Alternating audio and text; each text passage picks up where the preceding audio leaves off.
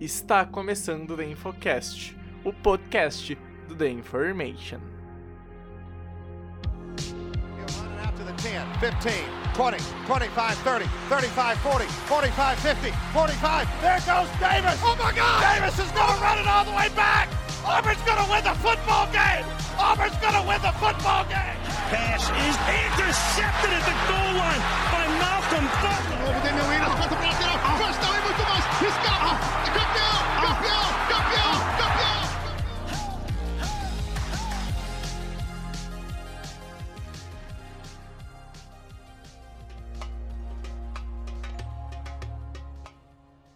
Olá, olá! Está começando o The Infocast número 278. Eu sou o Pedro Bregolini e estamos iniciando o preview mais importante de toda a temporada do The Infocast.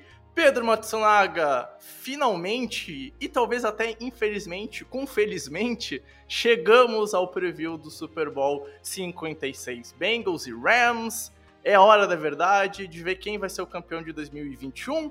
Mas antes de tudo, cara, eu quero saber como é que o senhor está, Japa? Tudo tranquilo? Então, né, Bregs? Primeiro, cara, é isso. Eu acho que esse, esse episódio marca, assim, o, quase que o final da temporada, né? O final é o, é o nosso, é, é o nosso review do, do, Super Bowl, mas, assim, é o último é, podcast antes de acabar a temporada da NFL. Então, traz um pouco já daquele sentimento nostálgico que a gente vai ficar longos meses sem NFL. Mas você perguntou como eu tô. Cara, eu tô muito nervoso, assim. Eu acho que a todo mundo tá vendo aqui, tá vendo começar a ficar vermelho. Porque o nosso convidado de hoje, como sempre, a gente tem um convidado nesse episódio aqui do preview do Super Bowl. É, cara, um convidado mais que especial, principalmente para mim. Assim, é um cara que inspirou muito a, a mim, até criar o, o, o, The Information. O final do The, é, The Concussion é, foi uma inspiração muito grande. É um cara que me inspirou muito a escrever crônica, por exemplo, que por muito tempo foi meu quadro fixo no site The Information. Então, assim, eu tô bem nervoso, é isso que eu posso dizer. Claro, como sempre. E também aqui com a gente, Rafael Cutter. Como é que o senhor está, Cutter? Vamos que vamos pro Super Bowl, então, cara. Fala, Bregs. Fala, Japa. Fala aí, ouvinte do The Infocast. Cara, primeiro eu queria agradecer o Japa pelas palavras... É, é, as palavras fofinhas, assim, direcionadas a mim, tá? Muito obrigado, tá? Fico muito feliz, muito honrado. É, mas é isso, cara. O último podcast antes do, do Super Bowl. Eu digo que é o, o, podcast mais importante da temporada pra gente, então isso aí, não temos tempo a perder e temos um convidado pra lá de especial. Manda ver, Bregs, fala aí. É, cara, nesse EP, como já deu para perceber pelo nome, a gente tá recebendo Anthony Curti, um cara de mil e uma funções, que trabalha na SPM, Pro Football, tem suas lives no YouTube, na Twitch. Curte, seja bem-vindo aqui ao The Infocast, ao The Information. Agora você faz parte da nossa família. Espero que tu goste da experiência de estar aqui com a gente. E vamos que vamos falar do Super Bowl, o, o momento que chega mais pessoas novas para acompanhar o futebol americano, o momento de viciar muita gente na, na nossa paixão, no nosso amor pelo futebol americano.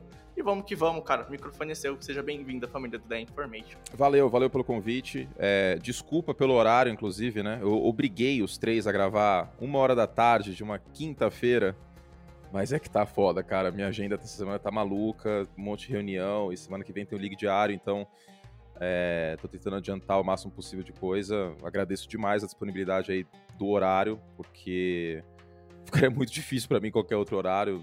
Cheguei, pra, ó, pra valorizar vocês, hein? Disse não para outras pessoas. Nossa, eu, eu me sinto. Assim, Disse ó, não, cara, olha só que. que... Eu me sinto chorando. Que arrogante que eu sou. Disse, não. não, mas que tá complicado e vocês mandaram o convite aí, então é, eu agradeço demais o convite. Acho que é importante a gente tá aí uh, presente o máximo possível em, em, o máximo possível de podcasts e, é, e conteúdo mesmo, né? Eu tive no, no, no livecast do The Playoffs acho que umas duas semanas. É, há duas semanas. E foi uhum. muito legal, deu uma audiência uhum. muito bacana. Mais pessoas uh, conheceram o trabalho do, do pessoal do The Playoffs. Tenho certeza que minha presença, eu que sou incrível, vai atrair mais pessoas para cá também.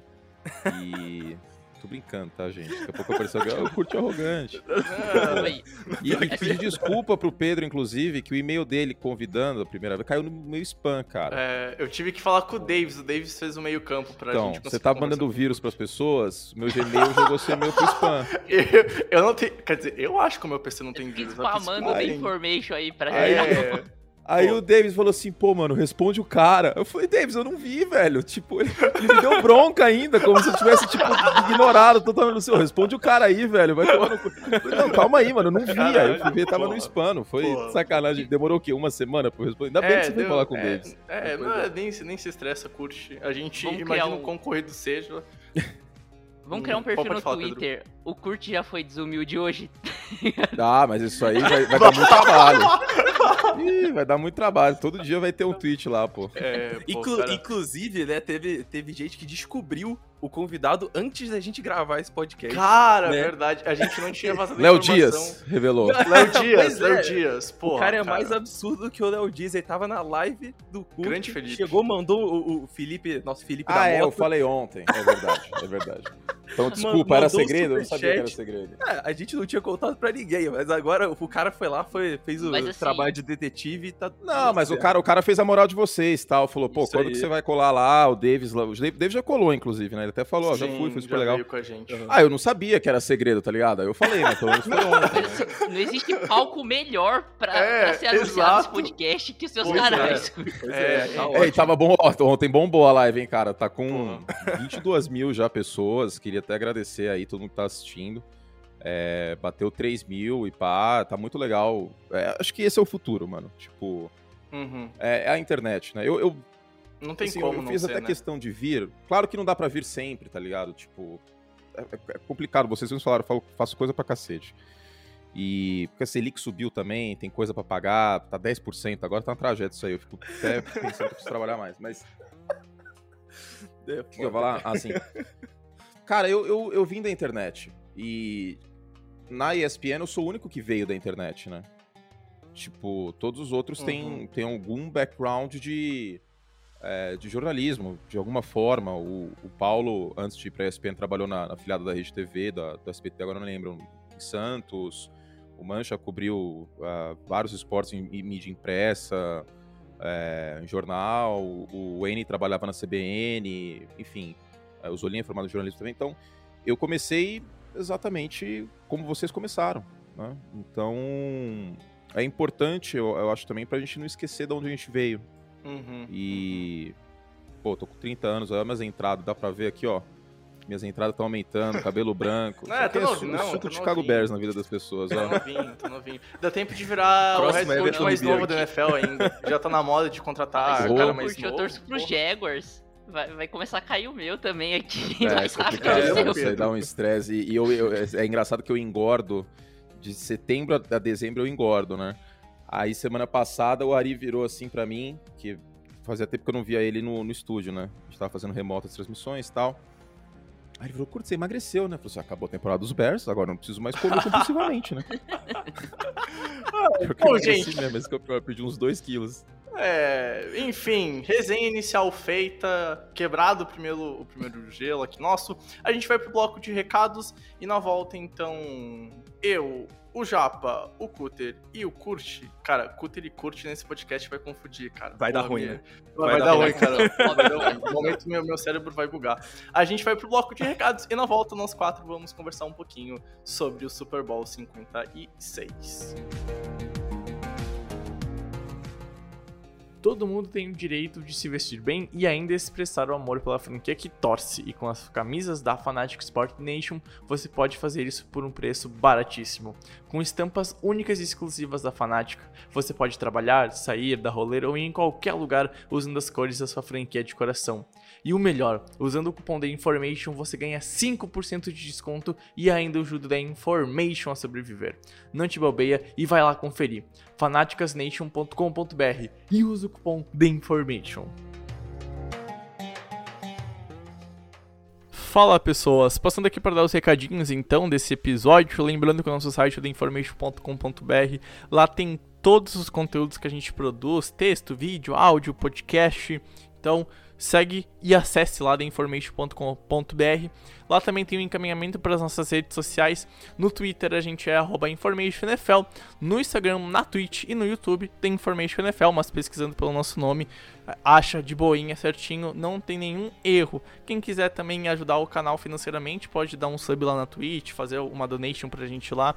Toda ajuda é bem-vinda, esse dinheiro fica pro site, ainda tem algumas vantagens exclusivas. Então, também é só acessar o theinformation.com.br para saber certinho, bonitinho, tudo isso. Enfim, gente, chega desse blá blá blá e vamos pro podcast. Pensando em comprar aquela jersey linda da sua franquia da NFL? Na MD Store você acha essa jersey por um preço incrível e com uma qualidade absurda. E com o link da descrição desse episódio, você ainda ganha um desconto de 10% em qualquer produto da loja. Seja uma jersey de NFL, de NHL, MLB, NBA ou até mesmo uma camisa de futebol e até nas canecas. E de praxe, você ainda ajuda a Information a sobreviver. Vai lá e compra, o link tá na bio desse episódio.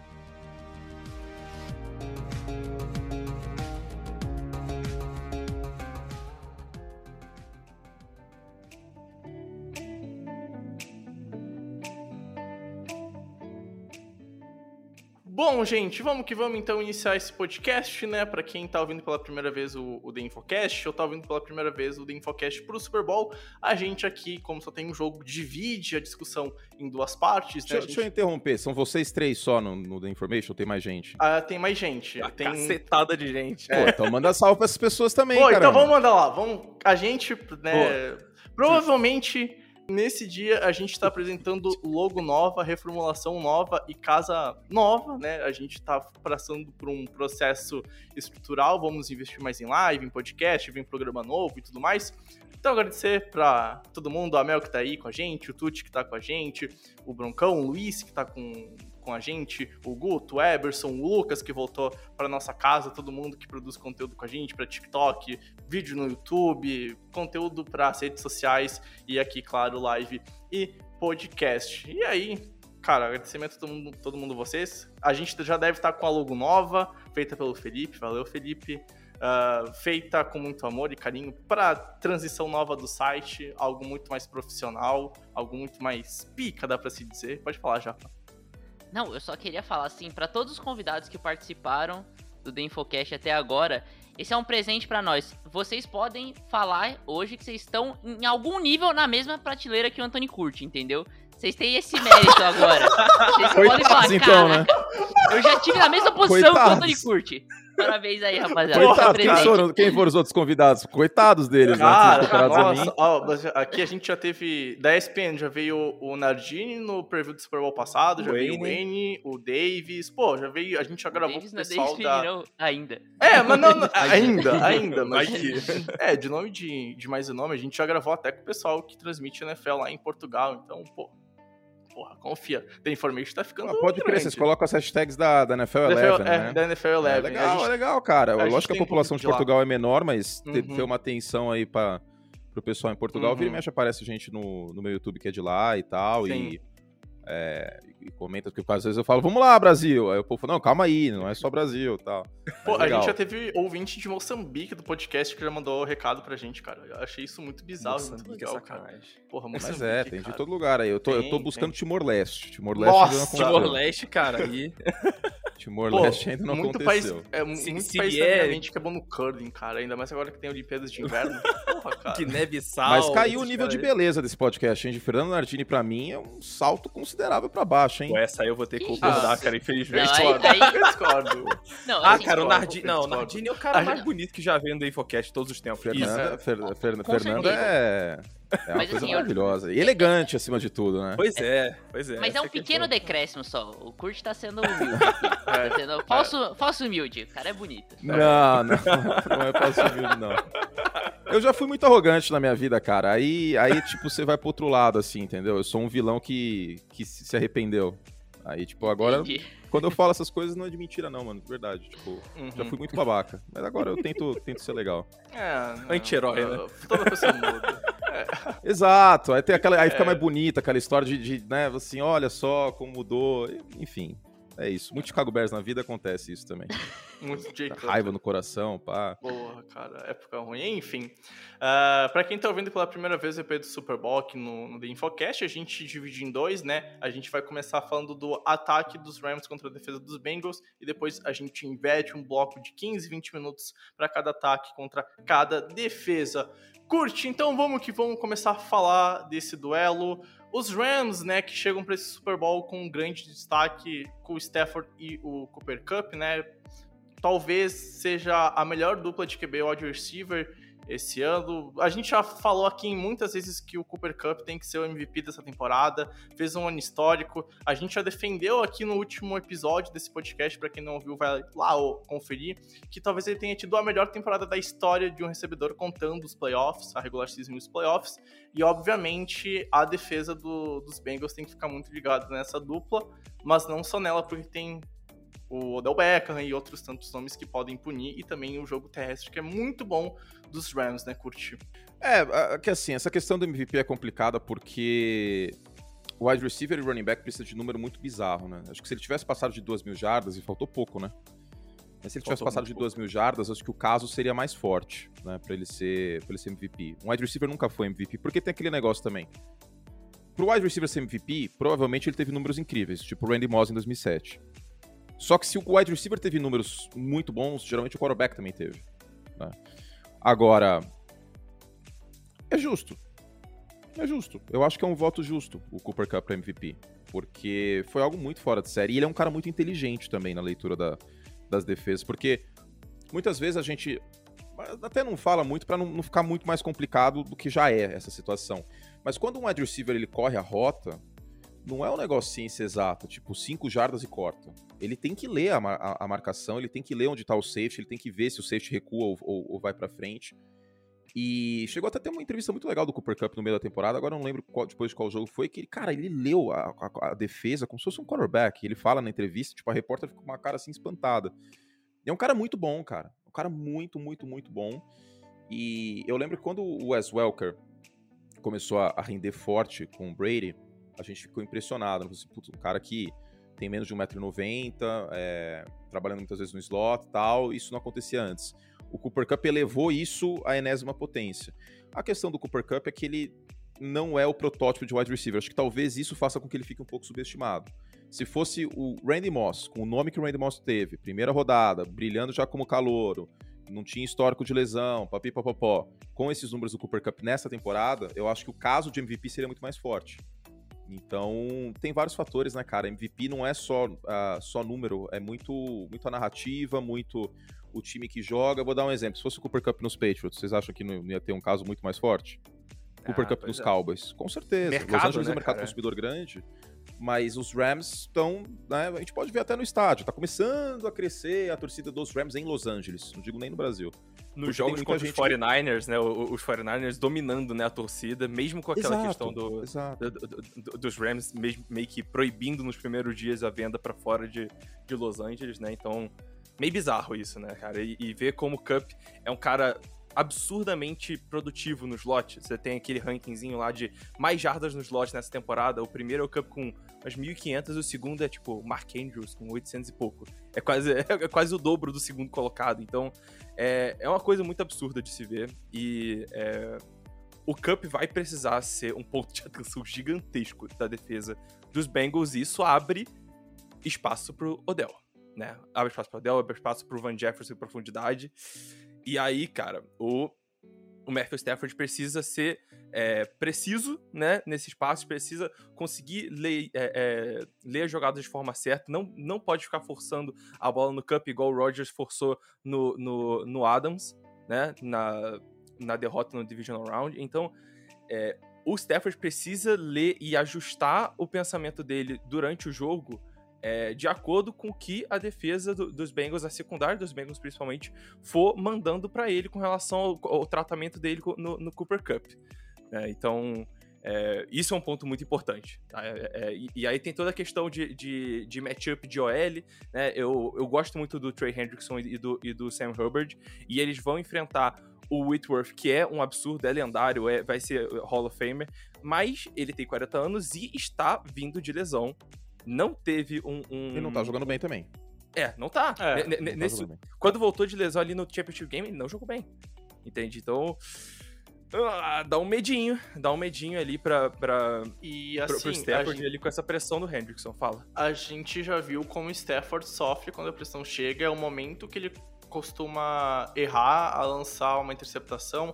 Foi assim que ele teve jogos com pick six, com múltiplas interceptações.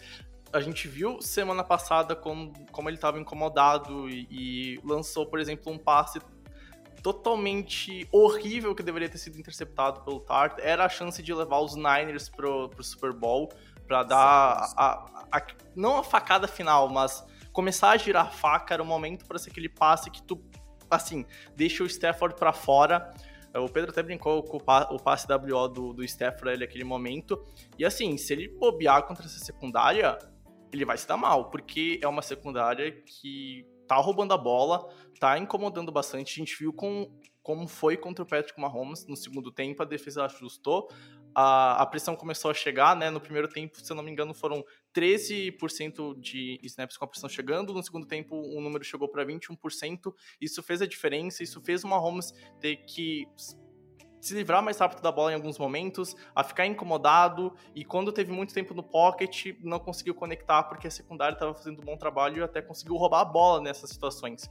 Então, assim, a, a pressão dos Bengals e é o forte dessa defesa, na minha opinião, cara, é fundamental para esse time conseguir em algum momento ah, limitar os Rams em pontos e até parar o ataque, porque os Niners conseguiram parar durante um bom tempo esse ataque, só não conseguiram quando mais importava, que foi no último período. Eu acho que um ponto aí que você comparou, né? é, Você, você comparou não, mas você falou desse jogo aí contra o Kansas City Chiefs.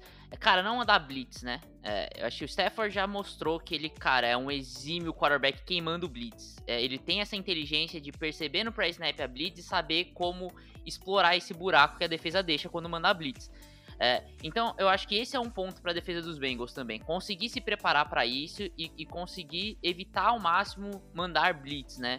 Porque o, o- Stafford pode ganhar muito campo nisso. É, você falaram da pressão, tudo.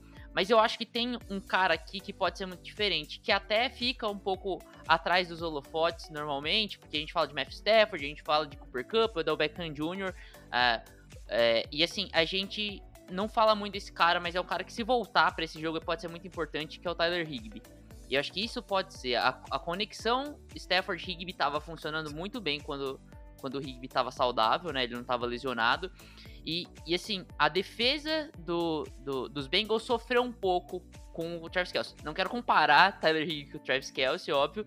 Mas assim, no momento em que as atenções estão em Cooper Cup, Odell Beckham Jr., em, fe- em fechar o fundo do campo, para não deixar esses caras explorarem o fundo, pode abrir o, Tyler Higbee. Então, se ele estiver saudável, se ele jogar, isso pode ser muito importante. Por outro lado, se ele não jogar, é, eu não sei se a gente vai conseguir ver de novo o, o Kendall Blanton tendo uma participação tão boa, né? É, foi boa contra os 49ers, assim, é, tem que se elogiar o jogo do Kendall Blanton, mas assim, ele é o Kendall Blanton por um motivo, assim, é, não- algum motivo há pro Kendall Blanton ser o Kendall Blanton, e eu não espero que, assim, se o Kendall Blanton jogar, ele vai ter uma partida de 70 jardas no Super Bowl, por exemplo. Então, assim, o Higgy pode ser uma adição muito importante. E você falou que o forte da defesa dos Bengals é, é o, o, a- o pass rush. Eu discordo. Eu acho que é o jogo terrestre. É uma defesa que se mostrou muito forte contra o jogo terrestre boa parte da temporada. E isso pode ser importante, porque os Rams são um time que, assim, é, muitas vezes acabam deixando de lado o jogo terrestre. É, principalmente nessa temporada, e muitas vezes abandonou o jogo terrestre. E, e às vezes isso torna um pouco óbvia e aí deixa mais fácil a pressão chegar. Então acho que isso pode ser importante. Se os Bengals conseguirem estabelecer bem essa questão de proteger é, a defesa contra o jogo terrestre, parar bem esse jogo terrestre, colocando os Rams em segundas e terceiras longas, isso pode ser um fator diferencial Uhum. também para esse jogo na questão mental, né, e estratégia para o jogo. Pô, cara, ah, no preview da semana passada contra os Niners, eu falei muito que eu queria ver os Rams correndo com a bola.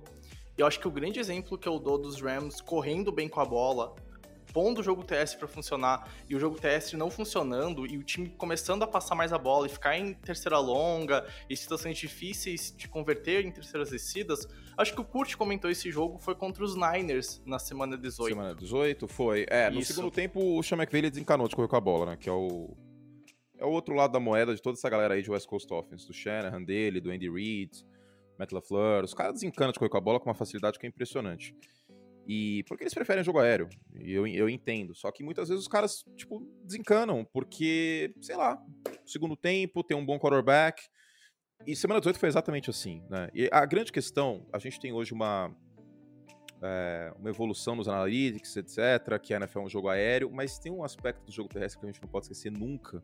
O Mitchell Schwartz até postou no Twitter um tempo atrás a questão física do jogo terrestre, de você se impor em relação ao adversário. E a gente sabe que o, play action é essencial para os Rams, né? Darem certo. Os Rams são um time muito melhor quando o play action entra. E o play action ele entra não quando você corre bem necessariamente, mas quando você corre. E aí na, na partida da semana passada, o desempenho do, do jogo terrestre de, de, Los Angeles foi nada a ver, né? Foi, foi ruim. Foi ruim, não foram bem. Mas o Sean McVay não desistiu de correr no segundo tempo.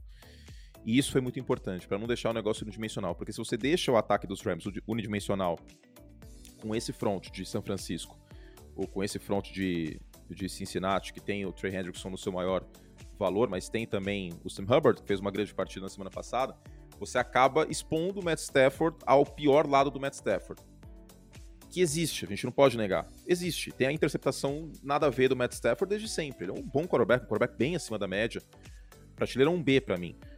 Mas essa interceptação às vezes custa jogos. E custou em alguns momentos da temporada. Contra o Tennessee Titans foi assim na temporada regular. Então correr com a bola é muito importante também para não deixar o, o, jogo unidimensional e para o Cincinnati continuar respeitando o jogo terrestre. Foi uma coisa que faltou para os Chiefs. Foram 15 passes e 10 corridas no segundo tempo. O Andy Reid tinha que ter corrido mais com a bola. O McKee não estava muito bem, aliás, no jogo. Então é isso, e também tem uma questão dos linebackers. Se você corre bastante com a bola contra os Bengals, que de fato é uma boa defesa terrestre nessa temporada, eles fizeram um bom trabalho, limitaram o, o Derrick Henry muito por conta do volume no box tal, mas fizeram um bom trabalho o ano inteiro. Se você faz isso, você atrai o Jermaine Pratt e o Logan Wilson mais para perto da linha, né? A própria palavra diz linebacker, apoiador da linha. Se você começa a correr e correr bem, os linebackers vão começar a ficar preocupados com isso. Se eles ficam preocupados com isso, você abre um buraco no meio do campo pro Cooper Cup e pro Tyler Higby, considerando que ele jogue. E os linebackers dos Bengals são ruins são ruins. Tá? O Jermaine Pratt é ruim. O Logan Wilson é melhor. Mas não são grande coisa. É o calcanhar de Aquiles desse time. Foi isso que o Kansas City fez no primeiro tempo. Só que deixou de fazer no segundo tempo. E aí a defesa dos Bengals, que tem mérito nos ajustes que fez, claro, acabou ajustando a, a situação e, e, ajudou na virada. Mas o jogo terrestre é um ponto muito importante que vocês comentaram. É, Los uhum. Angeles a gente vê muito Stafford, vê muito Cup, mas esse time quando não correu bem com a bola, no meio do ano, contra os Packers, por exemplo, quando não correu bem e muito, deu ruim. Pois é, e aí um ponto interessante é que o Cam Akers não tá 100%, não é nem do Aquiles, né, que ele recuperou de forma milagrosa e tá com a lesão no ombro, né, que é, até tirou ele de uma parte do jogo do, do é, da final de conferência, mas, mas ele não, é, não tem treinado, pelo menos até o momento que a gente gravou o, esse podcast aqui, ele não tem treinado, a gente não sabe o status dele para pro Super Bowl. E se você dá todo esse volume no Sony Michel, coisas boas não tendem a acontecer, né? Porque o Ken Makers é então... com certeza um cara bem mais talentoso e muito mais. É, é, ele consegue quebrar tackles muito mais facilmente do que o Michel. Entende? De, de, de todas as formas, tanto, tanto com é, agilidade quanto no, na, na força. Então, uhum. Então, e, diga. Só, só dar uma notícia aqui. Assim, é lógico que tem esse jogo de cortina de fumaça, essas coisas, mas o McVeigh deu uma entrevista é, se eu não me engano foi ontem, e ele falou que assim, tirando o Tyler Higby, nenhum jogador pode ser considerado dúvida pro jogo, entendeu? É, pode ser que ele perca algum jogador, mas todos os jogadores, por enquanto, estão pelo menos provável, entendeu, pra esse jogo. É, e aparentemente o K-Makers é o Wolverine, né? Pra, pra poder voltar de, de, de um tendão de Aquiles cinco Cara, meses. E aí, então eu acho que ele deve jogar. Assim, faz hoje em dia. Mano, yeah. eu acho bizarro o que a medicina faz hoje em dia. Mas, cara, eu gosto do Michel. Talvez pro cubismo, porque ele fez na temporada do Super Bowl. pro clubismo. O 50 mas, mas ele é muito bom em playoff, tá? Aquele playoff dele. Ele foi, foi MVP um daquele playoffs. É, se tivesse MVP, que... é, com certeza. O com ponto certeza, é o que o, Cutter falou, eu acho, cara. O problema não é o Sonny Michel, é ele carregar sozinho o backfield. É, não dá pra confiar no é, Sonny exato, Michel carregando exato. esse backfield sozinho, entendeu? Não, de fato. E, e assim, Uh, o, o Kurt falou muito do físico do, do jogo e a gente vem falando muito em playoffs aqui, cara. Uh, tu correr com a bola não é nem só para deixar o teu running back no ritmo, mas a tua OL, cara.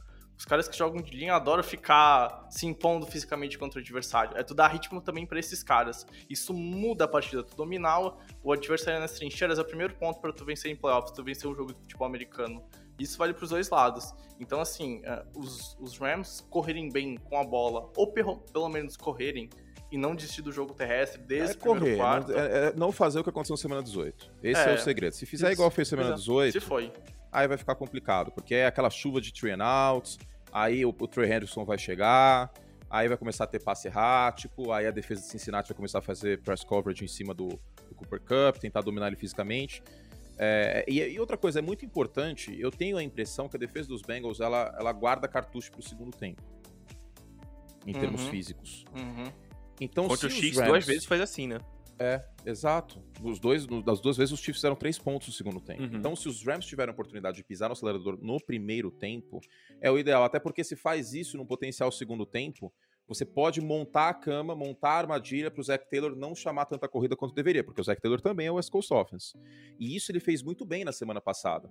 O time correu mais do que passou em primeira descida. E, estava me impressionando isso. Até cheguei a falar na transmissão. Eu falei, gente, tá muito interessante de ver isso, porque em condições normais de temperatura e pressão, você atrás um placar por 11 pontos contra Kansas City no Arrowhead, você começa a meter o louco. Primeira descida você chama passe, você tem Jamar Chase, T. Higgins, o namorado da Anitta, você vai começar a chamar passe, você tá doidado. E eles não fizeram isso, eles continuaram correndo com o Joe Mixon na primeira descida. Então, eu bati muito no Zach Taylor ano passado.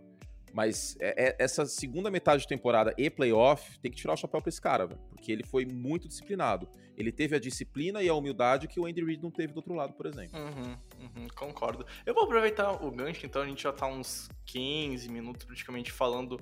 Pode falar, Pedro. Não, só fazer uma observação, né? O Kurt falou do, do Zac Taylor ser West Coast. É, é mais um dos duelos de, de do estagiário contra o ex-chefe, né? Porque o Zac Taylor era o estagiário do McVeigh. Eu, eu fui pensar agora, bateu esse estalo na, na, minha cabeça. Eu queria fazer essa observação. Ele foi contratado por isso, né? É, contra... A gente até brincava na época que ele tomou hum. um uhum. café no Starbucks com o McVeigh e falou assim: opa, esse cara aí conhece o McVeigh, vamos contratar ele. E é. deu certo. Ele, e, e, o mais louco de tudo é que ele entrou na temporada contestado.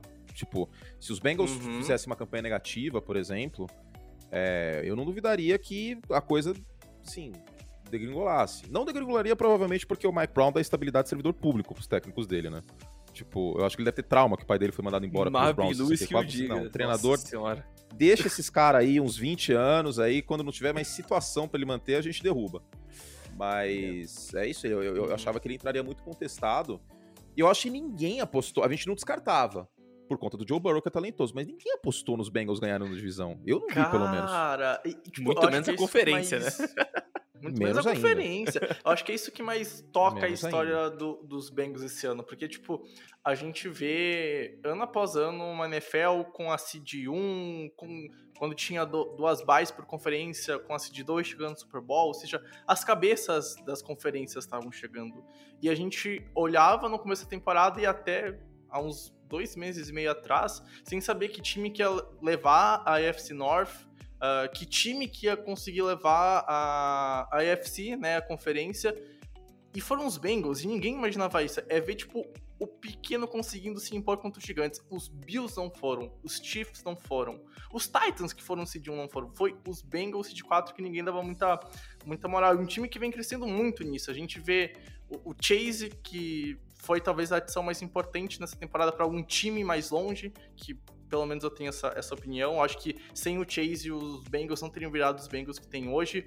O Burrow, cara, jogando de uma forma sensacional, o Zach Taylor evoluindo muito. O Anito, né, que vai ser MVP do Super Bowl, porque a Anitta faz mágica. Com, 50 para 1, hein? É. é 8 ou 80. Ou ele vai chegar cansado com lesão no posterior da coxa, ou... É. Ou ele Pô, vai voar. Cara, a Anitta já prometeu uma noite espetacular se ele vencer. Eu acho que ele vai dar vida, cara. Mano, eu, cara. Aí, enfim. E, o Rascaeta então... deu ruim, hein? Me mandaram é, no Twitter, é... eu não sabia disso. O Rascaeta deu ruim essa ideia aí, hein? Ah, vai estar é tá que... o, vai tá o injury report ali. Tyler Boyd, é. leg. Não foot related, né? É que isso é um podcast família, eu não queria falar isso, mas o, o Dada Maravilha uma vez deu uma entrevista pra ESPN e aí ele falou que ele dava uma aliviada antes de jogar, né? E que isso dava uma. No, no, que dava uma, um, um, upgrade para ele. Então, assim, pode funcionar pro Boyd, né? Pro é, Anitta, nosso Anitta. É, o Romário funcionar. também. O Romário falou que nunca bebeu, é. mas. Mas outros tipos de treinamentos físicos rolou. É, então, enfim. E, e, a gente tem um jogo, né, Japa, que aqui uh, passa muito, obviamente, pelo ataque aéreo do, dos Bengals e vai enfrentar uma defesa que tem o melhor CB da liga, que tem o melhor jogador defensivo dos últimos anos e tá fazendo uma ótima dupla com o Von Miller. Não tem só o Von Miller, não tem só esses dois caras no box, né? É, é um front seven que é muito bom, muito talentoso, e uma secundária que é muito talentosa também. Então a gente vê um, um, duelo que promete e talvez seja o um melhor duelo entre os dois ataques e as duas defesas, né? Cara, então, é, eu acho que tem dois duelos que são muito chave nesse jogo. Primeiro, Jalen Ramsey contra o, o Jamar Chase. Provavelmente vai ser perseguição o jogo inteiro. É, eu não acho que vão fazer algo diferente. E aí, cara, isso aí pode definir. Porque, assim, a princípio, a gente, a, a gente pensa e a gente sabe, né? Que, cara, o, o Jalen Ramsey é capaz de anular qualquer recebedor que não se chama Davante Adams. Ele é capaz. A gente não sabe se ele vai fazer, mas ele é capaz disso. Só que, assim, tem que pôr em prática. É isso. Ele, ele não basta ser capaz, ele tem que ir lá e fazer isso. Porque senão vai ter que ter ajuda pro Jalen Ramsey marcar o, o Chase, aí vai sobrar espaço ali pro T. Higgins, pro Anito, entendeu? Até o John Mixon recebendo bolas. É, o CJ é, não, o CJ ele machucou, né? É, o, o Zoma machucou, infelizmente. É, o Zoma.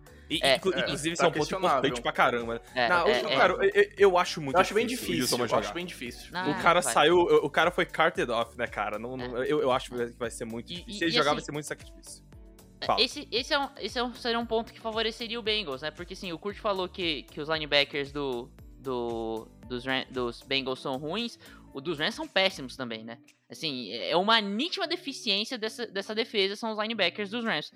E e assim, outro duelo que para mim vai ser chave é o lado de o lado esquerdo, o lado direito da OL do, dos Bengals contra Aaron Donald e Von Miller. Que esses caras vão alinhar ali no lado direito dessa OL, porque é uma, é um lado direito horroroso. Principalmente o, o right guard é, é é péssimo. E assim, a pressão vai chegar no Burrow. Então ele vai ter que explorar muito esse miolo do campo, explorando esses linebackers que são ruins dos Rams, né? Pois é, e, e essa é uma, é uma situação importante. Porque o Boyd, o Anito, né, ele vai ter que ser muito acionado justamente por conta da falta, muito provável, né, do, do, do Yuzoma. Porque o Yuzoma era, era o cara de segurança na bola é, é, ali no meio do campo ali nós 5, 7 já, numa rota curtinha ali, cara, era bola no Yuzoma o tempo inteiro. Agora o Boyd, que vai quase sempre sair do slot, ele vai ser um cara importante para fazer rotas e cobrir aquele espaço ali, entende?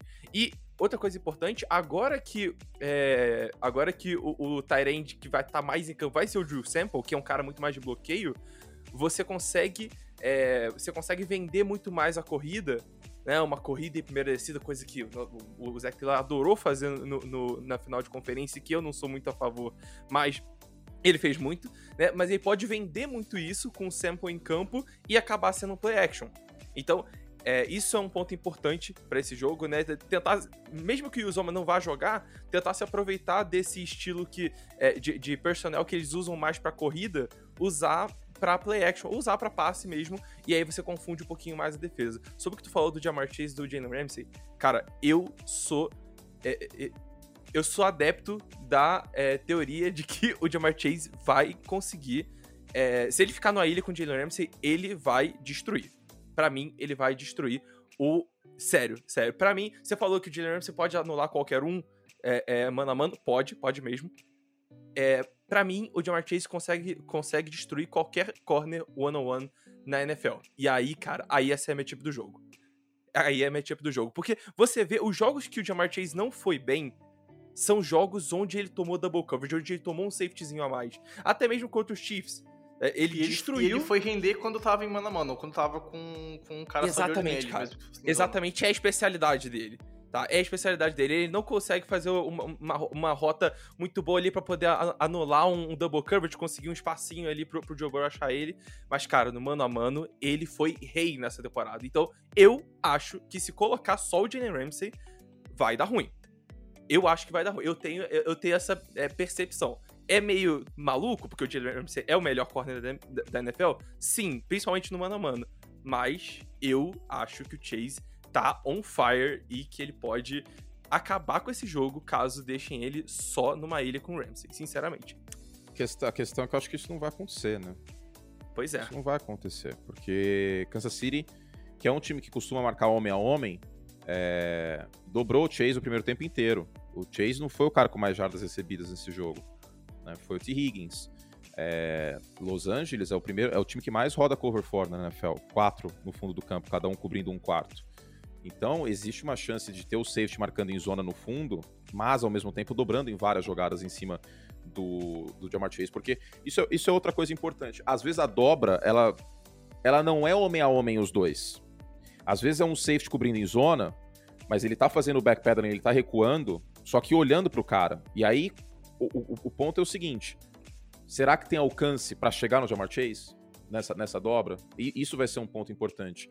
Agora, esse duelo, óbvio, né? Ramsey Chase é, é muito importante. O, o, Ramsey costuma seguir o, o, principal recebedor do outro lado, mas eu acho que o Darius Williams contra o T. Higgins é mais importante. Porque são dois jogadores mais mortais, vamos dizer assim. E aí, eu porque assim. Não, não, que, não que, eu, que eu acho impossível o Jamar Chase bater o, o Jalen Ramsey, mas os dois são muito bons. Então a tendência é meio que um empate, assim, sabe? Tipo, Vai ter jogada que o Ramsey vai ganhar, vai ter jogada que o Chase vai ganhar. Agora, T. Higgins e, e o Darius Williams, o Williams é um bom jogador, tá? Fica até, na sombra do, do Ramsey muitas vezes. Pode ser que aí tenha um, um, banho de um lado ou do outro. Então, se tiver a dobra em cima do, do Jamar Chase e o Higgins der um banho, isso pode ser imenso para os Bengals. E o contrário também. Imagina se tem a dobra em cima do Jamar Chase e o Higgins não produz. Aí o, o Cincinnati Bengals vai ter problemas. Então, em termos de, de função de resultado para a partida, esse duelo Williams, que o Williams também deve seguir, né? O, o, o, Higgins, ou ficar no slot em cima do Anito. Mas é muito importante esse outro duelo também, a gente não pode esquecer. É óbvio que o que chama mais atenção é o Ramsey e o Chase, que são dois dos melhores jogadores nas suas posições, mas às vezes esses coadjuvantes são os que, que aparecem no Super Bowl. E eu acho que um outro destaque que a gente tem que fazer aqui, que vai ser muito importante, eu quero ver também como é que os Bengals vão reagir a isso no começo do jogo, é a pressão vindo da, da DL, né? A gente já viu esse time tendo 9 sacks nessa intertemporada, né? É, nessa pós-temporada, perdão, uh, contra os Titans. O Burrow apanhou demais, segurou a bola mais do que devia em alguns momentos e ainda assim conseguiu vencer o jogo, claro, mas uh, o ponto que sofreu muita pressão e a gente vai ver uma DL que costuma chegar no QB e que nessa pós-temporada parece que tirou toda a preguiça, que tá jogando com tudo, que tá fazendo o impossível para chegar no QB e tá chegando. E aí, como é que vai ser esse começo de plano de jogo? Vai ser um time que vai passar com com passes mais curtos, que vai tentar correr mais com a bola, que nem foi naquele primeiro tempo, porque uma coisa que me incomodou contra os Chiefs foi ter demorado para ser um pouquinho mais agressivo. Por mais que no primeiro tempo estivesse difícil, acho que faltou um pouquinho de agressividade para os Bengals na, na primeira etapa. E eu acho que em algum momento vai ter que ser mais agressivo no primeiro tempo. Mas como é que vai fazer isso com, com uma defesa que pressiona bastante e que tem tanto talento que a gente já está falando aqui na secundária? Então, também acho interessante para ver como é que vai ser esse plano de jogo inicial do Zach Taylor, né? E principalmente também talvez correndo com a bola e usando o Mixon para receber, que é um cara que é um bom running back recebendo e correndo com a bola. É um cara que consegue uh, uh, produzir nessas duas frentes e eu acho que é um cara muito importante para também tentar deixar a pressão um pouco mais honesta, fazer a defesa do, dos Rams pensarem um pouquinho no que vai vir, no que o Zach Taylor tá botando em campo, no pacote que ele tá botando em campo. Então vai ser, eu acho que vai ser importante uh, essa questão do que vai ser feito principalmente no primeiro quarto, que o Zach Taylor vai mostrar no primeiro quarto, principalmente em primeiro descidas, que é o, o que a gente já meio que discutiu aqui, porque os Bengals ficando em, obviamente, qualquer time é muito óbvio falar isso, que ficar em terceira curta, média é muito mais fácil de tu converter, mas eu acho que para os Bengals isso é mais importante quando tem uma OL que não costuma dar tanto tempo pro teu quarterback, e a gente viu o Burrow tendo que fazer mágica, escapar de uns sacks bem complicados que, que o time de Kansas City quase conseguiu fazer, e foi 3, 4 assim, que tu fica, uou, wow, como o Burrow fugiu desse sec. Então, e provavelmente ele não conseguiria fugir se fosse Aaron Donald playoff é, Von Miller isso, em cima dele, né, cara? Então, é, é, realmente é uma questão difícil. Né? Realmente é uma questão difícil. E eu espero muito é, isso do Drew Sample. O Drew Sample vai ser um nome importante para essa partida. Olha que bizarro. Né? O Drew Sample vai ser um nome importante para essa partida justamente para tentar parar um desses caras. Se o Aaron Donald tiver mais alinhado ali num, num tree tech, né, aí já não tem muito o que ele fazer. Mas se tiver o, o Von Miller ali alinhado junto com, com, com o tackle, ou é, o próprio Donald alinhado é, mais para fora, ele pode ser um cara que dá o famoso o, o, um chipzinho, né? Tipo, dá, dá, uma, dá uma porradinha assim no, no, é, no defensor e isso facilita mil vezes o trabalho do, do, do tackle, porque o cara fica, pô, o cara fica todo confuso ali e perde todo, toda a potência que ele, é, que ele ganha quando ele sai, né, do, é, é, quando ele dá aquela explosão depois do snap. Então, é, isso é um ponto importante, tentar é, anular, entre aspas, um desses dois pass rushers para poder dar um pouquinho mais de tempo pro Burrow, que seja mais um segundo, mais meio segundo, é importante, né? Porque é uma OL que é muito falha. Então, é, isso aí vai ser um ponto interessante da gente ver. E, cara, passe rápido. A gente viu muito screen pro Chase nessa, é, é, nessa principalmente nos playoffs, né? Que ó, ele tava realmente sofrendo. Muito screen pro Chase. Se, se é, se o marcador, provavelmente o Ramsey, dá muito espaço, dá muito cushion, né? O espacinho entre o, o, é, o wide receiver e o marcador no começo da jogada, cara, é para ele receber a bola e conseguir jardas depois da recepção. E Isso assim, pode ser uma, uma, ótima forma de, de ganhar jardas em primeira e segunda descida, uhum. eu acho, pelo menos. O, o, Chase com a bola nas mãos, cara, é um dos receivers mais mortais que tem na NFL. Assim, se tu tiver um olho só, tu vai conseguir perceber isso quando tu vê um jogo do, do Chase. O que esse cara faz com a bola na mão, quebrando o primeiro e segundo tackle, cara, é, é bizarro. O cara tem muito talento. Não, pegar esse saída... gancho que você fala. Ah, pode falar. Pode falar, desculpa. Não, não, só pegar esse gancho, cara. Um, um, nome que eu acho que também a gente pode prestar atenção como vai voltar nesse jogo é o Taylor Rapp. Porque você, o, o, vocês citaram aí o jogo terrestre, é, você citou aí o, o Jamar Chase com, com jardas após recepção, o Cutter citou aí, é, talvez, um bloqueio com mais um homem. E assim, o Taylor Rapp, ele, se, ele é, o, é o jogador dos Rams nessa última temporada com mais solo tackles. Ou seja, pro jogo terrestre, principalmente com, essa, com esses linebackers ruins, ele é muito importante. Ele é um cara que também patrulha, patrulhava, pelo menos, muito bem o fundo do campo, desviando passes, estando ali é, esperto, olhando os olhos do quarterback adversário. E ele também foi um cara que, assim, pelo menos nessa temporada, ele apareceu pressionando bem em blitz. Então, assim, é, ele pode, se ele tiver, voltar a ser a melhor versão do Taylor Rapp, mesmo depois dessa lesão, a gente pode ver uma defesa dos Rams bastante fortalecida e, assim, podendo contribuir em tudo que a gente pode ver vantagem para os Bengals. Se a gente vê, se o Taylor Rapp não voltar, ou se o Taylor Rapp voltar meio devagar porque foi uma lesão séria, ele perdeu todos os jogos dos playoffs até agora, os Rams saem bastante prejudicado nessa questão. Até porque aí abre espaço para todas essas pequenas vantagens que os Bengals podem ter entrar. Acho que uma saída possível para essa questão de Leonard Floyd, Von Miller, é, Aaron Donald, pode ser empty formation, né? formação com nenhum running back. Porque aí se você solta a bola rápido, isso é uma coisa que o Zach Taylor tá fazendo bem, né? Vocês bem mencionaram. Né? Ele, quando a pressão tá chegando muito, tem screen aqui a colar e etc. Porque se você passa a bola em um, um segundo e meio, dois, não vai dar tempo do Aaron Donald chegar em todas as jogadas. Então é uma questão tática possível você espalhar o campo horizontalmente.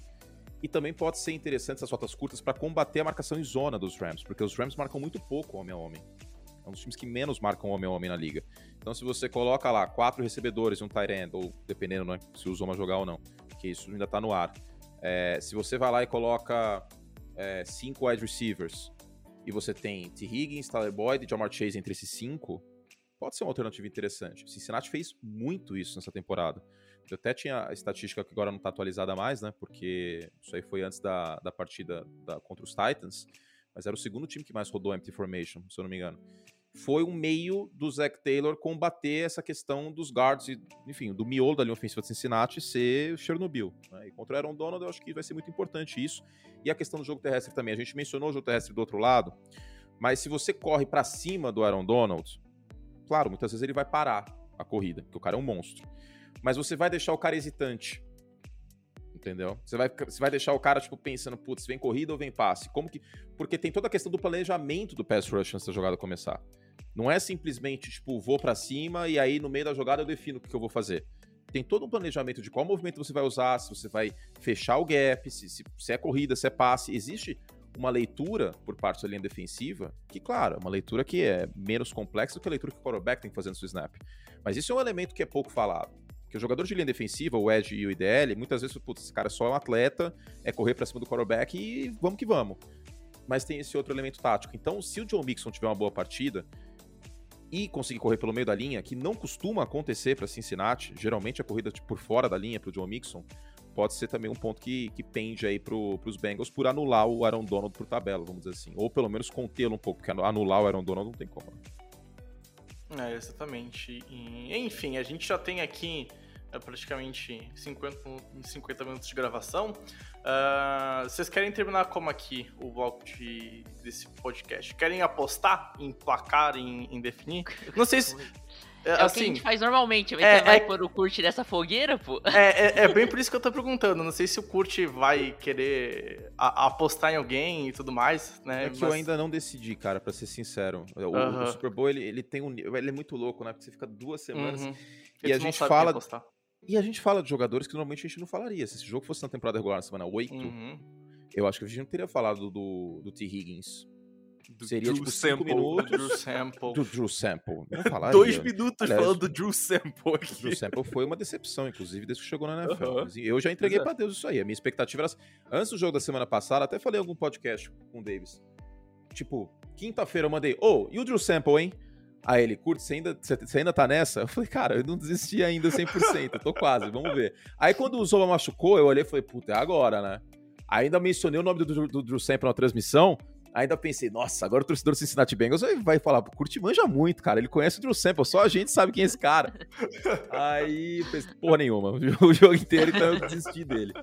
Mas é isso, o Super Bowl é mais difícil de, de, de dar palpite, cara, porque é, é tanta coisa, né? Pra, pra ser sincero, que o jogo, o jogo, eu, eu geralmente acho a final de conferência mais legal. Sabia? Porque a final de conferência é no estádio de um dos times tem toda uhum. a intensidade. O Super Bowl é um monte de ingresso para a empresa que patrocina a NFL. É duas semanas. Aí as coletivas, aquelas coisas bizarras, a mina pedindo Tom Brady em casamento. É, o, em 87 teve a bizarrice também do cara perguntar pro, pro Doug Williams há quanto tempo ele era um quarterback negro. As coletivas do Super Bowl, um show de horrores. Caraca. Show de horrores, essa, essa eu não lembrava, não. Não, essa do Doug Williams é um dos maiores absurdos que, que eu já vi na minha vida, mas enfim. Cara, cara não tem e... como, sério. Não, é bizarro. Enfim, né? Fazer o quê? É bizarro. Mas... É, pelo menos esse ano tem, tem home field advantage, né? No, entre aspas. Em tese, né? Porque contra os 49 não teve. Não teve, é, entre né? aspas. Foi o contrário. Mas o, o eu acho muito oba-oba né? às vezes, assim, sabe? É, tipo, nesse, nesse aspecto do jogo. Aí são duas semanas, então... Até o próprio show conferência... que é um espetáculo, né? Que a gente fica esperando, mas assim, uhum. ele dá uma quebrada no jogo, no esporte, show americano. Dá, ali. dá. Dá sim, eu acho que. Não, e é importante, claro, mas se você pegar os Super Bowls, é que a gente tem as exceções que são maravilhosas, e aí elas são potencializadas por serem a final. Né? O Patriots Eagles recentemente, é... Chiefs e 49ers, que foi até o fim o jogo, uh... Patriots e Falcons, 28-3, é. o Super Bowl 43, mas historicamente, é que dos últimos 10 anos mudou, mas historicamente o Super Bowl era uma surra. Sim. Você tem Super Bowls uhum. terríveis. Uhum. É... Deixa eu lembrar aqui. Steelers e Seahawks, por exemplo, Super Bowl 40, horrível. Foi. Teve o 48 também, que, que, que foi bizarro. É, eu lembro que eu tava assistindo na casa de, de um amigo em Ribeirão. essa história é boa, eu vou contar essa história. Eu acho que já contei em outros lugares, mas enfim. Uhum. E aí, e aí tava um dos brothers que morava comigo, morava numa república, né? Aí ele mandou uma mensagem assim, primeiro quarto do Super Bowl, tinha acabado de acontecer a lambança lá do safety e tal. Assim, ô, oh, a fulana tá aqui em casa, a gente foi num bar tal. Ele era amigo dela só. E ela, mano, se declarou pra você tal, pá, cola aqui em casa. Vai. Aí eu respondi, irmão, é Super Bowl, não vai rolar. Nossa. Péssima decisão. 43 a 8. Parabéns pra, pra mim aí. Ai, cara, e o pior de tudo é que esse foi o último Super Bowl, o Super Bowl 48, que eu não trabalhei nele. Uhum. Porque eu entrei na ESPN em 2014. Primeiro Super Bowl que eu cobri profissionalmente durante o jogo, porque antes eu tinha o site tal, que nem vocês têm, mas que eu estava envolvido na retaguarda, trabalhando, abri o jogo, pós, papipopopó, foi o 49. E desde então, eu não sei o que é beber uma cerveja assistindo o Super Bowl. Eu não uhum. sei. Então eu acho que foi uma praga do destino, entre aspas, assim, ó, tá bom, você, vai, uhum. você quer ver o jogo, então agora até o fim da sua vida, você vai ter que ver todos os Super Bowls. Pô. Sem beber e sem beijo na boca. É isso. Não façam isso, tá? Eu queria essa ah. praga, porra. O universo, não façam isso. O universo manda conta e é cara, hein? Manda é. Ah, cara, pô, eu faço jornalismo pra sofrer dessa praga, cara. Eu queria essa praga, não vou mentir, pô. Mas isso, Mas... isso aí é um elemento difícil, cara. Ah, cara, é, é, é pra Trabalhar quem... de final de semana, trabalhar de fim de é. ano. Esse, esse... O jornalismo esportivo ele é mais cruel que os outros ramos do, do jornalismo por causa disso, né? Teve, eu não lembro quem que eu li entrevista de alguém que saiu do jornalismo esportivo e foi para outra coisa. Eu acho que foi o Gotino, que torce pros Packers, inclusive, que é apresentador da Record, dizendo que era muito difícil, porque você perde final de semana, né, cara? Eu, eu não sei o que é ter um domingo uhum. tranquilo é, uhum. desde agosto.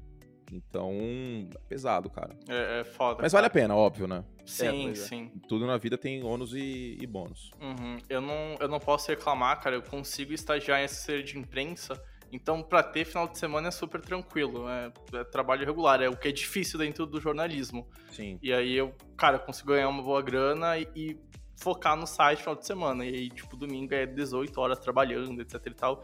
Mas é, é, é bom, é, é bom ver essas histórias que a gente comentou aqui, é bom presenciar o que tá acontecendo com o Cincinnati Bengals. E vamos lá então apostar, vamos começar. Quem quer fazer a primeira aposta aqui por a cara no fogo? Pedro, olha essa carinha aí bonitinha. Vai lá, Japa. Sou escudo da Information, né? Eu que falo as asneiras pra todo mundo tacar pedra em mim, então vamos que vamos. Dark Horse Cara, MVP. É, eu... Que, que é? Que Deck Prescott não, MVP? Não, Dark Horse MVP tem essa história. Na, na temp... Agora tu conta, te... conta, conta, agora conta. Na temporada passada, a gente faz um... Antes do, do, da temporada, a gente faz algumas apostas. Eu tá. falei, eu tenho certeza. Meu candidato a Dark Horse MVP é o Kirk Cousins. Essa é a pior temporada da carreira do Kirk Cousins, né? Ai, e por algum motivo a torcida dos Vikings gosta de mim. Eu não sei é, por, por isso, né? Que a, torcida, a torcida, dos Vikings, você fala um A do Kirk Cousins. Mas eu consegui zicar o é, cara, né? Penso, mas sendo justo, ele não é o principal problema. Eu dou razão pra torcida dos é, Vikings, não, que às vezes o Kirk sim, Cousins ele recebe é. a conta no correio do, do, cartão de crédito e não foi ele que comprou os negócios, tá ligado? É, eu até entendo, eu até entendo. Eu já defendi algumas vezes o Kirk Cousins. Nossa, mas não é um muito... grande quarterback, é. né? Tipo, uhum. eu vou dizer que prefiro ele, é... ele ao Tannehill, eu prefiro ele ao Garoppolo, eu prefiro ele ao Baker. Um grande quarterback ele não é. Sabe por que eu prefiro? Porque eu, eu, eu vejo esses outros, eu não vejo. O Kirk Cousins eu vejo ganhando um jogo sozinho. Uhum. O, não é tão frequente. esse ano. Fez isso algumas é. vezes esse ano. A, a, gente tinha a linha de Dalton, que era a linha média, né, da NFL. Eu acho que o Cousins, Sim. ele marca uma outra linha, que é a linha, assim, do ser bom de verdade, um quarterback bom para valer, ou um quarterback mediano. Ele tá ali no, no limítrofe. Tem dia que ele tá, pô, bom. Outros dias você fala, não, é o Kirk Cousins é mediano mesmo. Ele tá ali, ele fica passeando nessa linha. É, é enfim. É, é isso, do, do, não é nem do bom, é do resolver sozinho. É. Pois é. Do bom pro ótimo, assim, assim, algo do tipo. É. Eu concordo. Mas assim, botar a cara aqui, cara, eu vou apostar nos Rams. É, por quê? Eu não tenho nem. Assim, como eu já falei, muitas vezes eu tenho compromisso com a verdade. Essa não é uma delas. É, cara, puro clubismo. É, o único jogo de NFL que eu assisti foi em Los Angeles, foi dos Rams, na primeira temporada que eles voltaram para Los Angeles. Tem um carinho especial pelos Rams. Assim, eu tô torcendo, declaradamente eu tô torcendo pros Rams. Isso não afeta meu julgamento, só quero deixar claro isso para todo claro mundo. Óbvio que não, né? Óbvio que não. Até porque não existe não existe pessoa mais crítica a Jacksonville Jaguars do que eu, e eu sou torcedor de Jaguars, justo, então... Justo, justo. É, isso não afeta meu julgamento, mas eu vou torcer pros Rams. E assim, eu acredito que eles têm uma ligeira vantagem, é muito pequena, mas assim, eles têm mais. É, eles têm mais jogadores que, assim, têm potencial para decidir o jogo, eu acho. Então, por isso, eu dou uma pequena vantagem para os Rams. Mas é isso, assim, não tem como falar. É, a gente ainda tem, sei lá, mais de uma semana para o jogo acontecer. Pode acontecer muita coisa aí no meio do caminho. Então, é, a aposta vai nos Rams, mas é muito pequeno. Tá. É, eu vou voltar, eu vou nos, eu vou nos Bengals. É, também porque eu tô torcendo pelos Bengals, né? mas eu acho que uma coisa que a gente comentou pouco aqui é questão de turnover. Para mim, o diferencial de turnover vai pros Bengals. Eles vão conseguir forçar mais turnovers do que cometer. Já, eles já forçaram sete turnovers nessa pós-temporada, o que é um bom número pra, considerando três jogos. E é, eu considero que esse é um time que, é, jogando contra o Stafford, que sempre tem aquelas jogadas meio cérebro derreteu, eles podem conseguir, é, conseguir capitalizar nisso bem mais fácil do que outros times, como o 49ers mesmo não conseguiu com aquele drop do, absurdo do Tart. Então, é, eu vejo os Bengals ganhando esse jogo, mesma, mesma coisa, bem por, muito pouco, e para mim vai ser muito por conta de diferencial de turnover. Para mim, os Bengals vão cuidar melhor da bola e vão conseguir tomar mais a bola do que os Rams. Bregs. Ok. Bom, pra mim, quem Calma vai... aí, Bregs, antes de falar, ah, ô Cutter, por que, que você tá torcendo pros Bengals? Tem um motivo especial? Eu, como torcedor de Seattle Seahawks, e ah! sendo roubado do jeito é que eu fui... Isso? Só é isso? só esse o motivo?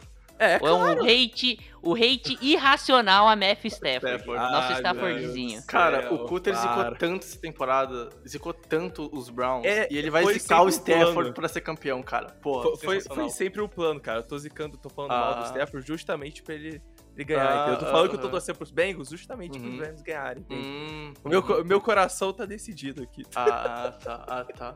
Cara, assim, eu não vou torcer pra nenhum dos lados. Eu, eu gosto das duas franquias, eu torci pra essas duas franquias chegarem no Super Bowl no último domingo, então eu tô tranquilaço. Eu vou sentar, eu vou poder beber minha cerveja e curtir o jogo em paz.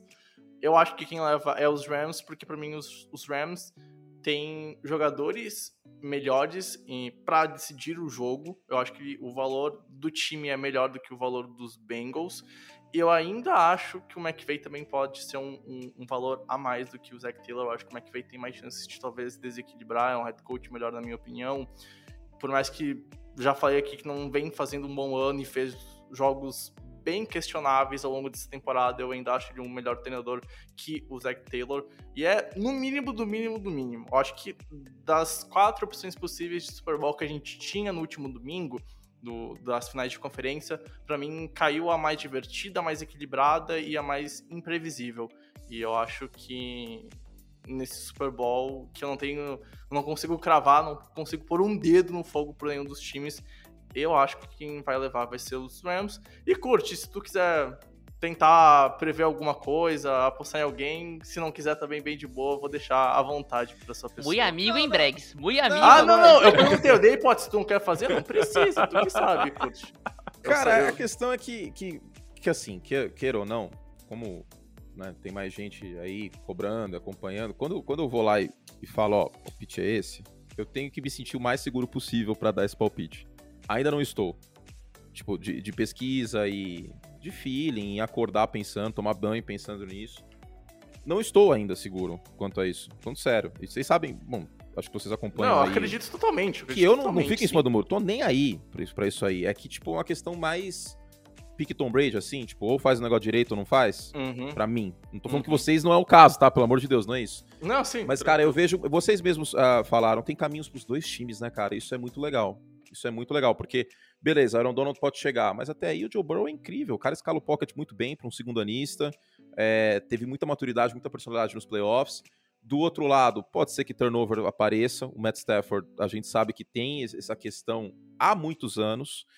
Então, eu ainda não tenho palpite definido. Se eu fosse apostar hoje, se ela assim curte, ou você coloca aí, ou a gente faz uma edição aqui do, do podcast falando que você é contra cachorrinhos. Não, calma aí, vou falar. Hoje eu tô pendendo pros Rams. Tô pendendo pros Rams, porque esse, esse matchup do Aaron Donald contra essa linha ofensiva me preocupa muito. Muito, muito, muito. E. Cara, foram mais de 50 sacks na temporada. Sabe aquele negócio, tipo, uma vez a sorte, uma hora a sorte acaba? Os Rams têm mais time, assim, conjunto. Os linebackers dos Bengals me preocupam muito também. Mas eu não tô 100% fechado nessa ideia, não, porque como vocês mesmos falaram, tem, tem muitas saídas ainda pros Bengals. E o melhor quarterback pra mim é dos Bengals. O Joe Burrow pra mim já é mais quarterback que o Matt Stafford. Eu sei que pra muitas pessoas isso pode soar estranho, né? Porque, pô, o cara tem dois anos na liga, o outro tá aí há mais de 10, mas eu vejo o Joe Burrow um quarterback melhor e Mas- às vezes o quarterback define. É, mas não precisa nem ir muito longe. O, o Joey Burrow, em dois anos de playoffs, já fez muito mais que o Stafford em seus 12, 13 de NFL. É, é um argumento que pode ser raso, mas é um argumento que tu pode, tu pode pôr na mesa e, ele- tentar debater Não, sim, é isso. válido, é válido. E, sei lá, cara, eu, eu, eu sinto que, que quarterback pode definir e pode ser um... ah, Mas assim, um ponto importante dos Bengals. Para os Bengals terem uma chance, esse jogo tem que ser um tiroteio. Se for que nem a final da Conferência Nacional semana passada, aí vai ficar difícil. Esse jogo precisa ser um tiroteio. Se for um tiroteio, aí eu vou com o Burrow, eu vou com os Bengals. Mas hoje, pra ser muito sincero, se, se quiser deixar registrado o palpite, muito provavelmente que esse palpite aí eu acho que eu vou acabar dando no, no League da sexta que vem, assim. Hoje eu tô, eu tô com os Rams. Porque é muita gente, cara. É, muita, é muito, muito talento. Uhum. Não, fica a dica aí pro ouvinte do Infocast, assiste de segunda a sexta, ligue todo dia, entendeu? Pra ficar esperando o palpite do todo curso, pra depois você poder reclamar com embasamento exato, no Twitter, isso, entendeu? Exato, isso, embasamento, isso, exato. Isso aí. É, eu, não, eu não meter também, ô, oh, eu não disse isso em nenhum lugar. Onde você viu isso? Não. Ah, não tem bom, problema nenhum, todo mundo... Cara, é tão difícil palpitar na, na é NFL. fudido, cara. É e aí, fudido. às vezes, você vai na zebra, eu lembro até hoje, 2019, teve o Patriots e Titans, né? Aí, cara, eu fui no League e falei assim: os Titans vão ganhar esse jogo. Porque eu tinha na, no canto da minha mente aquela questão do jogo terrestre, da defesa terrestre dos Patriots contra, contra Cleveland. Que o Nick Chubb acaba com aquele jogo, mas os Patriots ganham. Uhum. Aí eu, Cara, o que eu fui xingado naquela semana não está escrito. Curte louco, curte odeio o Brady. Eu tenho que fazer uma tatuagem do Brady na minha testa para as pessoas pararem uhum. de falar isso, eu acho. Porra, eu, eu lembro. Lá, ganhou. Cara, eu lembro quando eu vi aquele podcast de preview de rodada Uh, e tu falou que pra ti os Titans iam vencer. Eu lembro onde é que eu tava, porque no um dia seguinte depois eu vi o, o último jogo do Tom Brady no, nos Patriots e meu coração que chora com isso até hoje. Né, termina cara? com uma interceptação. Pick six, cara, é. é tipo assim, eu, eu totalmente clubista, cara. Pô, impossível de acontecer, cara. Pô, é Tom Brady, é playoffs e tal. Cara, aquele final de semana foi, foi triste, cara. Porra, só não foi tão triste quanto essa semana. Essa semana tá sendo foda. Essa semana foi péssima. Essa semana foi, ainda tá foi chovendo pesada. todo dia aqui em São Paulo. Porra, Todos estão cara. tristes. Até o céu tá triste. Até o céu tá triste. Cara, no meu trabalho, o pessoal fez uma montagem minha com o Tom Brady pra tentar me alegrar. Porra, chorei no trabalho, cara. Ah, tá foda, foda.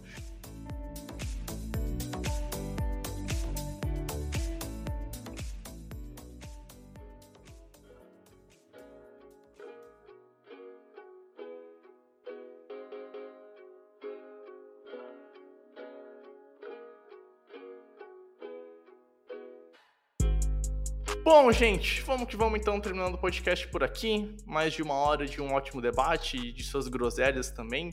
Começar então agradecendo o nosso convidado, Kurt. Foi uma honra ter te recebido aqui. Uh, falo em nome de, do site do The Information e também como um cara que entrou no jornalismo querendo trabalhar com futebol americano e pegou a época que tinha o EV, que tinha tu, que tinha o, o Rômulo, e todo mundo da ESPN como uma base e de tentar se inspirar, e hoje tá um dos caras que eu julgo como um dos melhores comunicadores esportivos, muito por conta que eu acompanho esse futebol americano. E tomo muito... Neto é muito melhor que eu, você não pode que ele. e tomo muito. Jamais. Tomo, tomo muito como base também teu trabalho também no Pro Football e nas lives, enfim, a gente usa muito como inspiração pro, pro nosso trampo aqui. Então, de verdade, uma honra estar te recebendo. Espero que tu tenha gostado de agora fazer parte da família do The Information, cara. Cara, eu agradeço o convite, desejo toda sorte pra vocês, continuem o trabalho. É...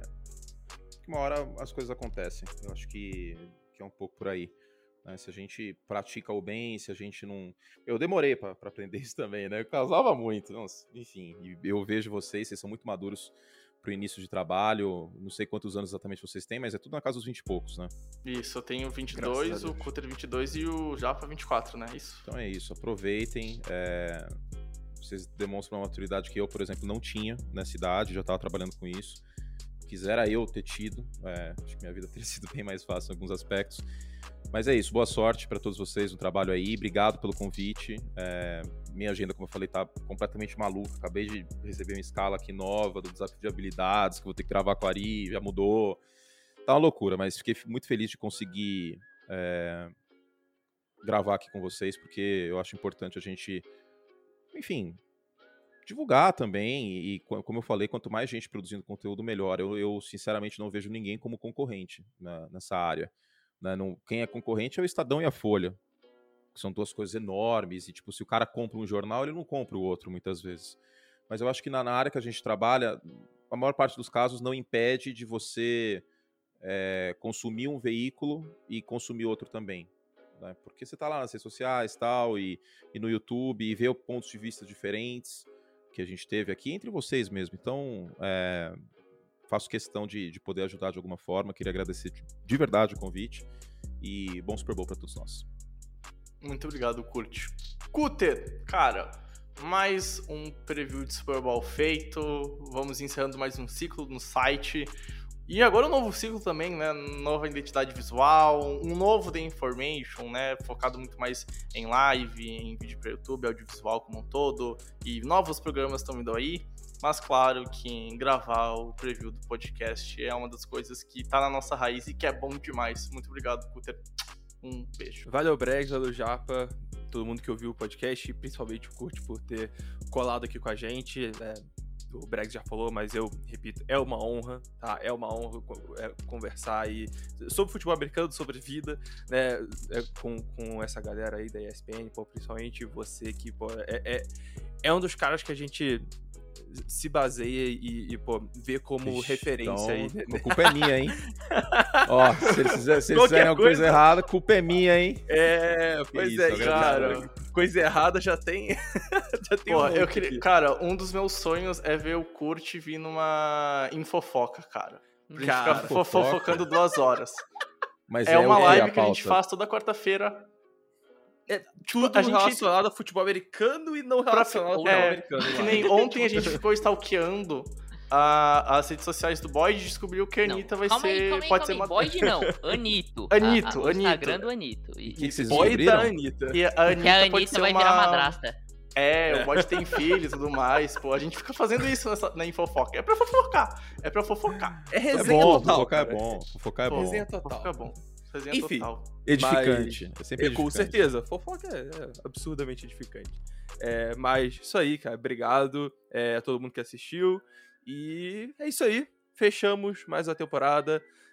É, depois do Super Bowl a gente tá de volta aí para falar do que, que aconteceu no jogo e também para encher o saco de vocês com o draft, que também é uma das melhores épocas do ano, apesar de não ter jogo. Então, é, é isso aí, gente. Muito obrigado. Um beijo, um abraço e até a próxima. Japa, nosso bebê cresceu, cara. A gente nem. Eu esqueci totalmente. Ele fez aniversário uma semana atrás. A gente nem comunicou nesse processo louco de mudança de, de, de filosofia aqui no site. Nosso bebê cresceu. Cinco anos de site, salvo engano. Cinco ou quatro. Agora minha mente já falha. E último. Quatro. E último episódio antes a gente se reunir em São Paulo para ver o Super Bowl junto. Então, cara, vai ser foda semana que vem. Para mim vai ser provavelmente o, o, melhor Super Bowl por estar em São Paulo com vocês. Talvez melhor do que Bebam os... por mim. Prometo que beberemos. Pode, Pode deixar. Tranquilo. Pode deixar. Já estoquei aqui Fica tranquilo. Já. Eu vou estar é, no ar-condicionado da ESPN lá, sem uma cervejinha pra contar a história. Triste. porra. E, cara, nosso bebê cresceu, nosso bebê já tá, já tá falando, já tá começando a andar, ano que vem vai pra escola. Cara, que honra, mais um EP aqui e mais um Super Bowl que a gente vai cobrir lá aqui. Sim, primeiro, cara, agradecer os nossos ouvintes, que sem eles a gente não teria aqui. Ah, nossos fãs, ah, cara, se a galera que apoia a gente não tivesse escutando, consumindo a gente, a gente não estaria aqui, a gente estaria falando pra, pra porta, então a gente não estaria falando. É, você, o Cutter, todo mundo que faz parte da Information ajudou muito a gente a chegar até aqui de, nesses quatro anos. Cara, o Kurt é, já tá acabando a temporada de NFL, ainda ele fala essas palavras, me emocionou aqui hoje, o Kurt. E, e assim, é, cara, é, eu falo de coração que assim, é, ele é a maior inspiração pro The Information, para iniciar. O The Concussion foi uma, cara, uma inspiração uma enorme loucura, pra gente. Uma, uma coisa bizarra que eu fiz, que até hoje não, não entendo o que passou na minha cabeça, mas. E, e, assim, é a maior inspiração pra gente, assim, se o, se o, eu acho assim, se o The Concussion não tivesse existido, talvez The Information, não, provavelmente The Information nunca teria existido também. Então, assim, é agradecer por, por tudo, por, te, por aceitar a gente, a gravar aqui com a gente, só tem a agradecer. E o um recado final, o Bregs falou que ele assistiu o Super Bowl tranquilo, em paz. Cara, vai estar tá o Cutter de um lado e eu do outro, a gente se matando ali, torcendo um pros Rams, outro pros Bengals. Você não vai assistir tranquilo, não. Eu vou sentar no meio pra ficar dividindo. É, eu vou, eu vou ficar tomando tapa é. no meio do sofá, cara. Já tô até vendo. Porra. cara, eu vou encarar 32 horas de estrada de volta pra ver vocês. Eu espero que vocês façam valer a pena, tá? Não quero, não quero botar pressão. Tu quer o quê? Não, não ah, entendi, não. Não, não, não, não. Eu só tô botando na mesa os fatos. Enfim, entendi, gente. Entendi, beleza. Pra todo mundo que acompanhou o nosso podcast até aqui, foi uma honra ter estado com você, amigo ouvinte. Uh, se por acaso alguém mora numa caverna e não conheça o Curte, as suas redes sociais e seu trabalho, vai deixar Vou ter linkado aqui na, na descrição desse podcast tudo que ele produz e onde é que ele está. E, gente, Vamos que vamos então, resta um joguinho, aproveitem os últimos 60 minutos de futebol americano, ou talvez mais se tiver overtime, mas aproveitem cada snap do Super Bowl, é a magia do Super Bowl, loucuras acontecem, e bom jogo a todo mundo, foi um prazer inenarrável ter estado com você aqui. Curte, amigo ouvinte, Japa, Cutter, e agora é a hora do Super Bowl. Um beijo a todo mundo, valeu e tchau, tchau.